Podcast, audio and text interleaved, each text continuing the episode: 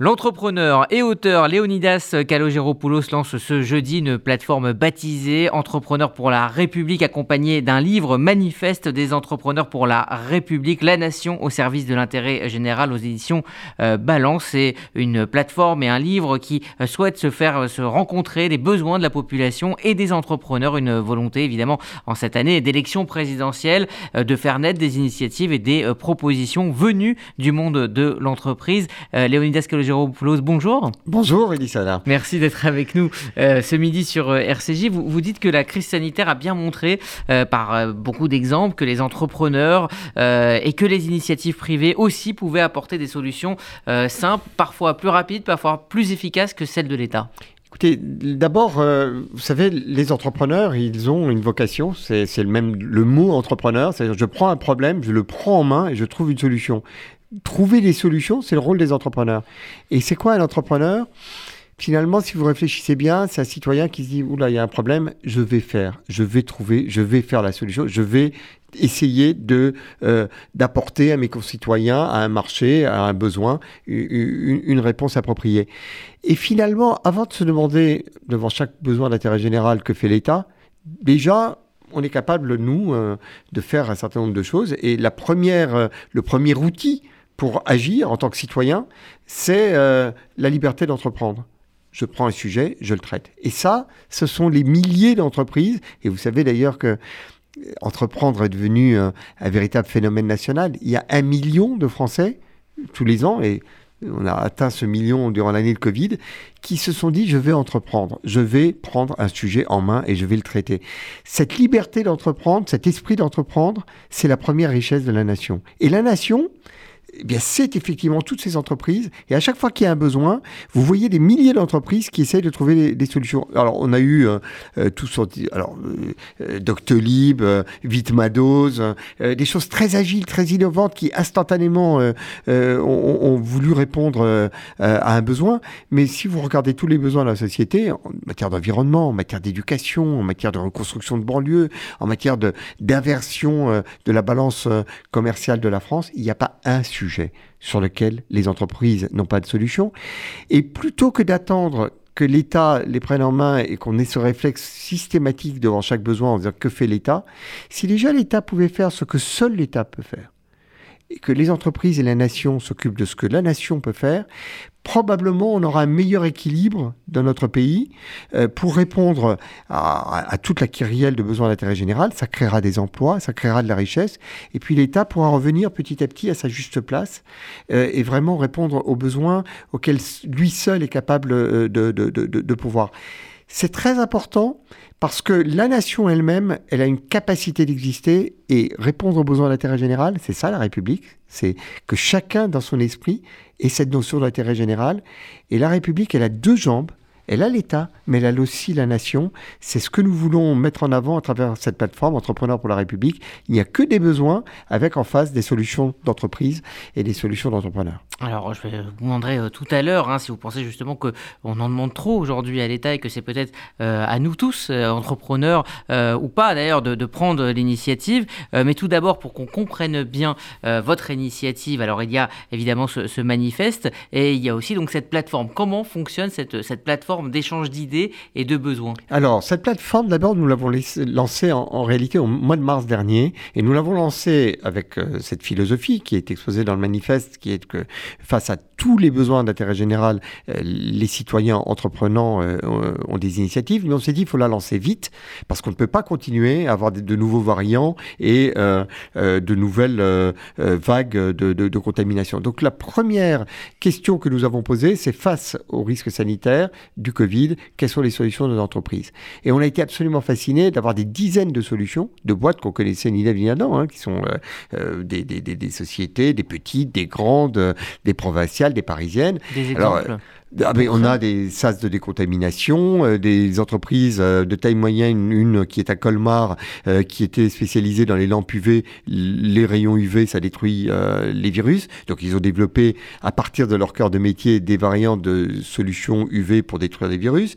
Il y en a qui sont à Marseille, ils font des tests sur les eaux usées, et puis ils ont développé des tests salivaires instantanés. Il y en a une autre qui est en Bretagne, qui a développé des peintures virucides, des surfaces virucides des détecteurs de Covid, mais des solutions qui sont extraordinaires.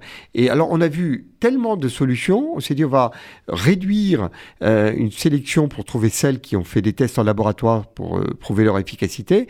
Et on a fait le tour de tous les ministères depuis euh, quelques mois tous les ministères sont extrêmement intéressés par ces solutions. D'abord parce qu'elles sont totalement robustes, elles sont d'une efficacité avérée. Et puis on a une filière française une filière industrielle avec des emplois, du savoir-faire, euh, euh, des, des, des, usines qui sont euh, en France. Et bien entendu, devant le risque sanitaire, Aujourd'hui, la, priorité, l'État euh, a fait son travail. Il a mis l'accent à juste titre sur la stratégie euh, vaccinale. Mais nous allons commencer à refermer les fenêtres parce qu'il fait froid. On va commencer euh, à rentrer dans la période à risque. Et donc, nous avons besoin d'une vigilance dans les hôpitaux, dans les écoles, dans nos entreprises, dans les salles de réunion, dans les transports. Eh bien, face à tous ces points de contact possibles, eh bien, on sait que nous avons une industrie française qui est capable d'y pourvoir. Eh bien, je trouve ça absolument extraordinaire.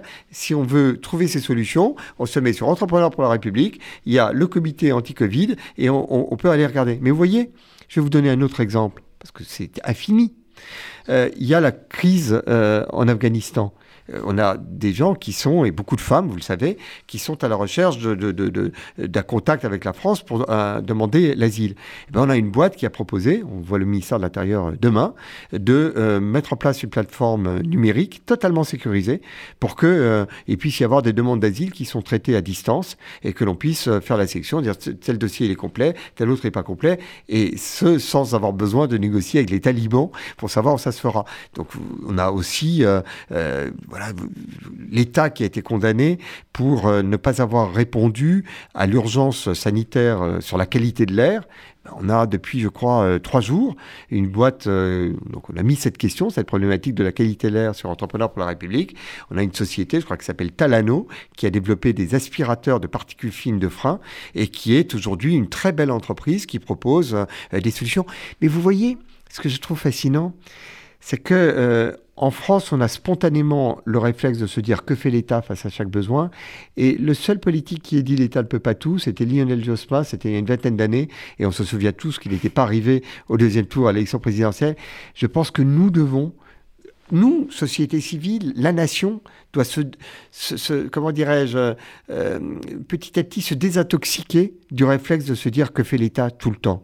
Et c'est pour ça que cette plateforme est là, pour que à chaque fois, devant chaque besoin, on puisse se dire et que font les entreprises, que proposent les entreprises, que propose la nation. Alors il y a la crise sanitaire, mais il y a aussi euh, d'autres sujets comme l'illettrisme, euh, l'insécurité, euh, comment reconstruire, repenser les, banlieues. Est-ce que là aussi les entreprises ont leur, pierre à apporter à l'édifice? Mais c'est plus que leur pierre à apporter à l'édifice. Vous savez, je ne veux pas caricaturer ce que font les fonctionnaires et il y en a d'éminemment, comment dirais-je, consciencieux et, ils veulent tous, je crois, le bien commun. Mais on a une stratégie vaccinale qui a réussi à avancer pour une raison précise, c'est qu'on a mis à la poubelle les 43 pages de protocole euh, sanitaire euh, du consentement éclairé.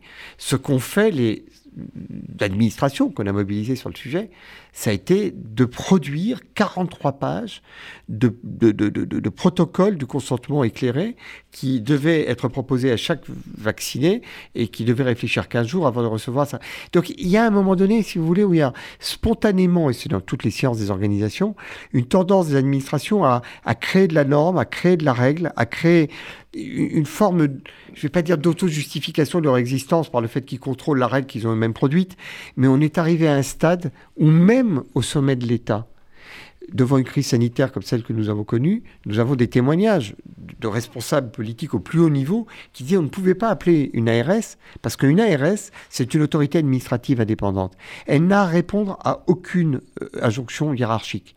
Et donc, l'État, au bout d'un moment, on ne sait pas qui c'est, ne peut pas parler à un autre interlocuteur de l'État. Donc il y a cette espèce de production un peu bureaucratique qu'il nous faut essayer de surmonter. Est-ce que l'idée, ce n'est pas, alors on va dire poliment, de d'aider l'État, mais en réalité de pousser euh, l'État à s'appuyer euh, sur les entreprises privées et à leur souplesse et à leur, euh, à leur agilité, et à leur, créativité.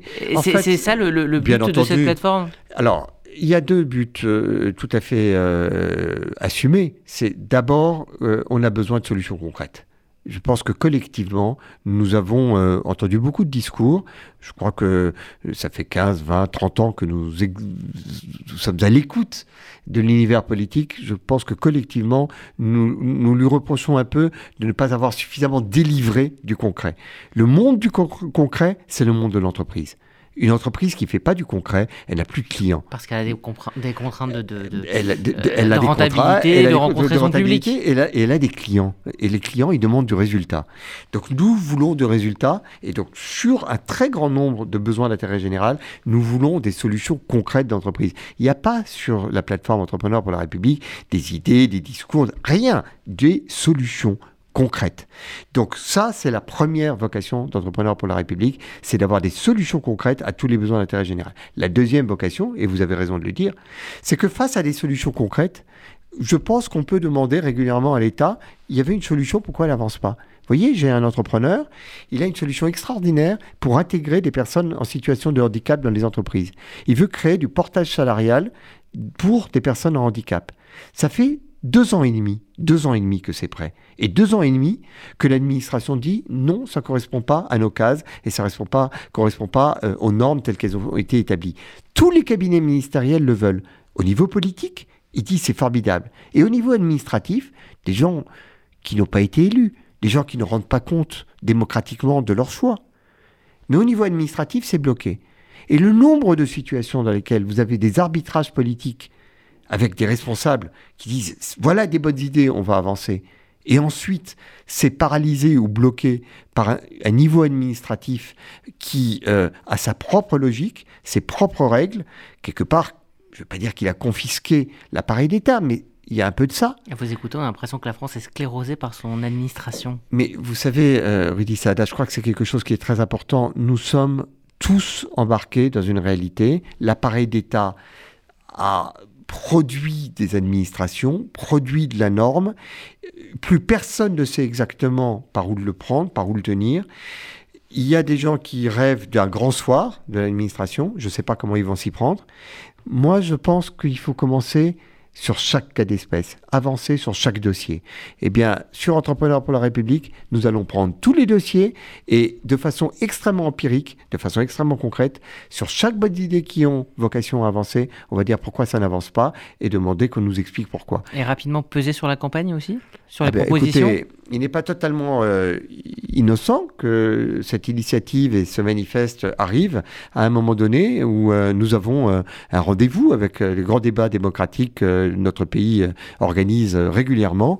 Nous pensons que la nation doit exister dans ce débat et pas uniquement les débats autour de l'État. Donc, donc à travers ces entrepreneurs. À travers ces entrepreneurs qui sont effectivement le bras armé de la nation. manifeste des entrepreneurs pour la République, c'est signé Léonidas Calogero et c'est aux éditions euh, Ballon. Merci d'être venu nous présenter ce projet. de votre invitation.